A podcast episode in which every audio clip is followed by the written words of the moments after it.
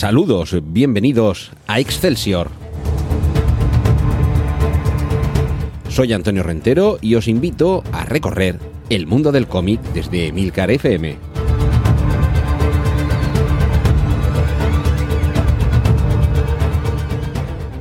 Saludos y bienvenidos al podcast de cómics de Milcar FM. Capítulos monográficos y autoconclusivos en los que nos centramos en un personaje, una colección, una editorial, un autor. En este caso, unos personajes. Sabéis que desde que hace unas semanas falleció Francisco Ibáñez, le estoy dedicando una serie de especiales a sus personajes más destacados.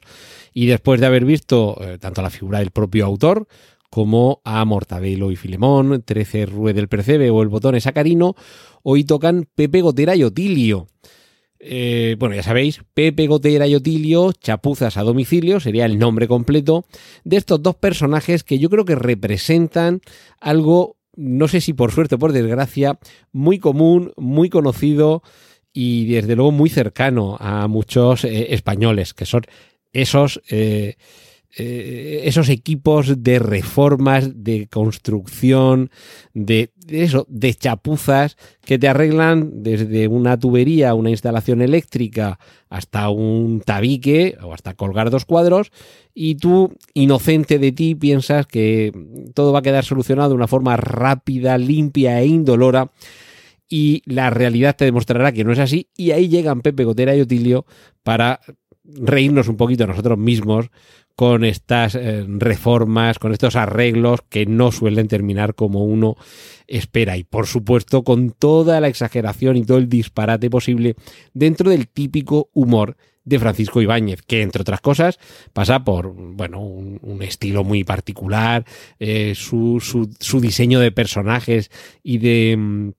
y de escenarios es harto conocido, así como esos pequeños elementos, esos marginalia que aparecen en las esquinas de las viñetas, que siempre, pues yo que sé, unos eh, caracoles en un semáforo, en un cruce en el que hay un semáforo, una araña que está leyendo el periódico, en fin, todos estos pequeños eh, personajes o pequeños detallitos que, que trufan las viñetas de Francisco Ibáñez siguen estando ahí presentes, pero además con un telón de fondo que es ese, el de las reformas, el de las obras, que yo creo que ya de por sí se presta mucho al humor, que decir de películas como Esta casa es una ruina, y que desde luego ya llevaban décadas explotándose con gran éxito por Francisco Ibáñez.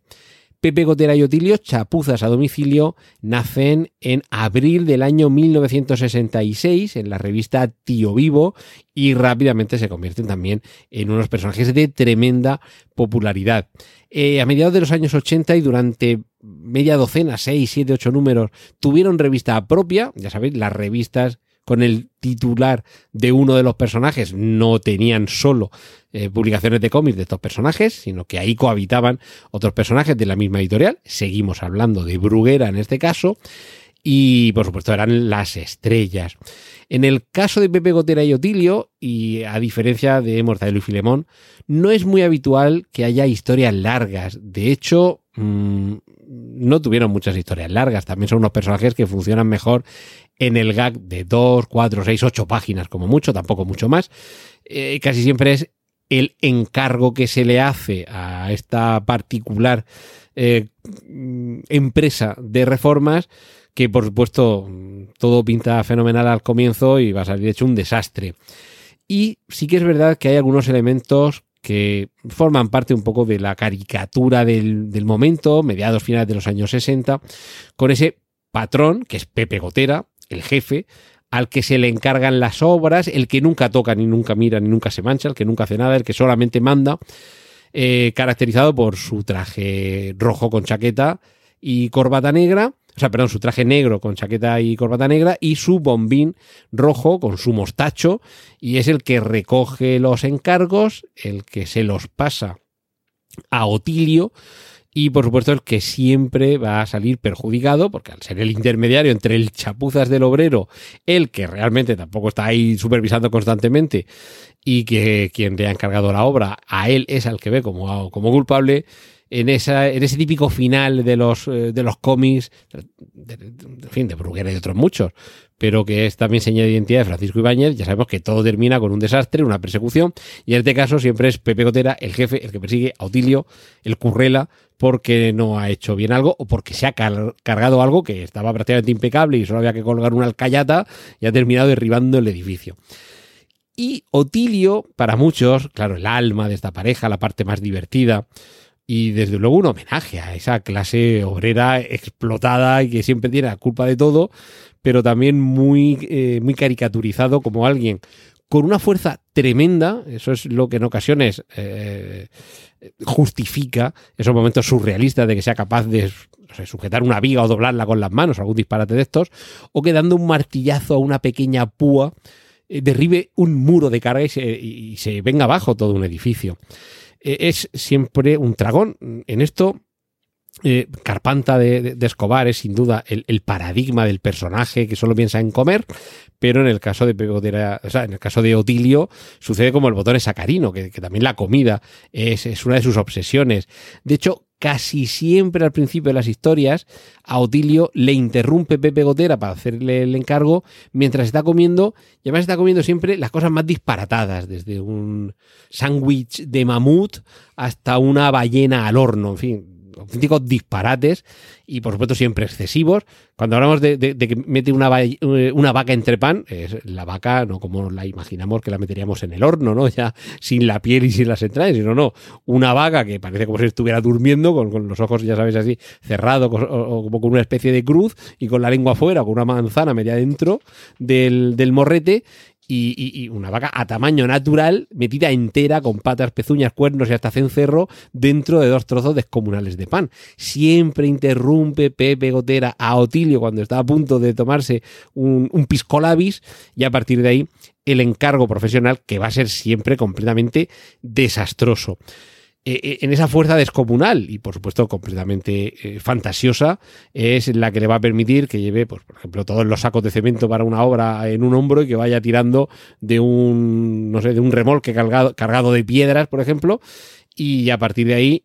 el caos, porque una vez que llegan a la obra, las malas explicaciones, esto también es un poquito la, correa de transmisión que falla, el teléfono roto, desde la orden que le da el que encarga la obra a lo que entiende Pepe Gotera, cómo se lo explica Otilio y cómo este entiende que hay que hacerlo, a cómo finalmente sale, ya os podéis imaginar que en alguno de todos esos pasos todo se ha perdido. Entre, entre esas cosas, la cordura de quien encarga la obra, la presencia de ánimo de Pepe Gotera, y la paz de espíritu de Otilio, que realmente lo único que quiere es que le dejen merendar, terminar la obra, la reforma, la instalación lo más rápidamente posible y realmente él no es torpe, es que lo han dibujado así. Lo cierto es que todos los que alguna vez hemos tenido alguna reforma en casa, en algún momento nos hemos acordado de Pepe Gotera eh, y de Otilio, reformas a domicilio, se ha convertido también un poco en un lugar común. Y desde luego, y con esto ya vamos a ir terminando,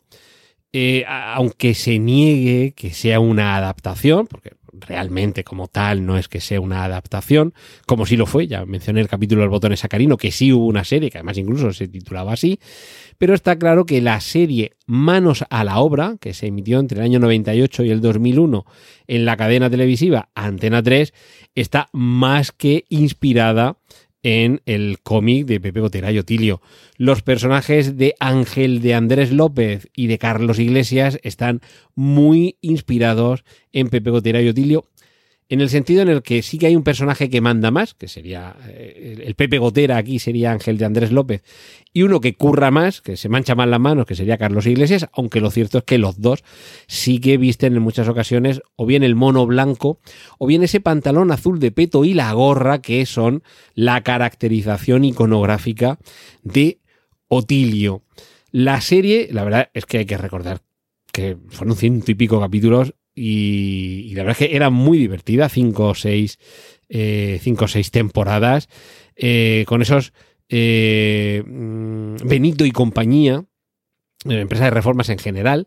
o Manolo y compañía, que porque claro, el Manolo y Benito, uno ya digo que es digamos el que manda más, Manolo, el, Pepe Gotera, siempre dice que es Manolo y compañía, mientras que Benito, el Otilio, siempre dice que la empresa se llama Benito y compañía. Pero bueno, la, cuestión es que tienen ahí su taller en el que van afrontando toda serie de obras y evidentemente eh, con más personajes secundarios eh, y todo va saliendo un desastre detrás de otro. Y es verdad que eh, quizá, como pasaba en aquel capítulo de Los Simpson, se cambió todo lo suficiente como para no tener que, pagar derechos de autor, pero desde el momento en el que se estrenó la serie, todo el mundo reconoció ahí esa, esa eh, inspiración.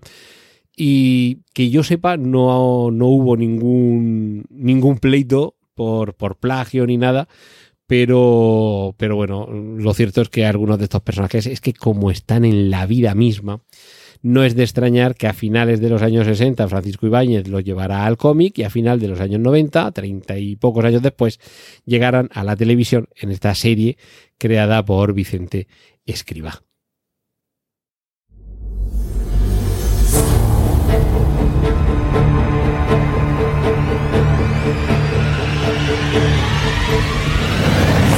Has escuchado Excelsior, un podcast sobre cómics de Antonio Rentero para Emilcar FM. Puedes contactar con nosotros y escuchar más episodios en emilcar.fm barra Excelsior.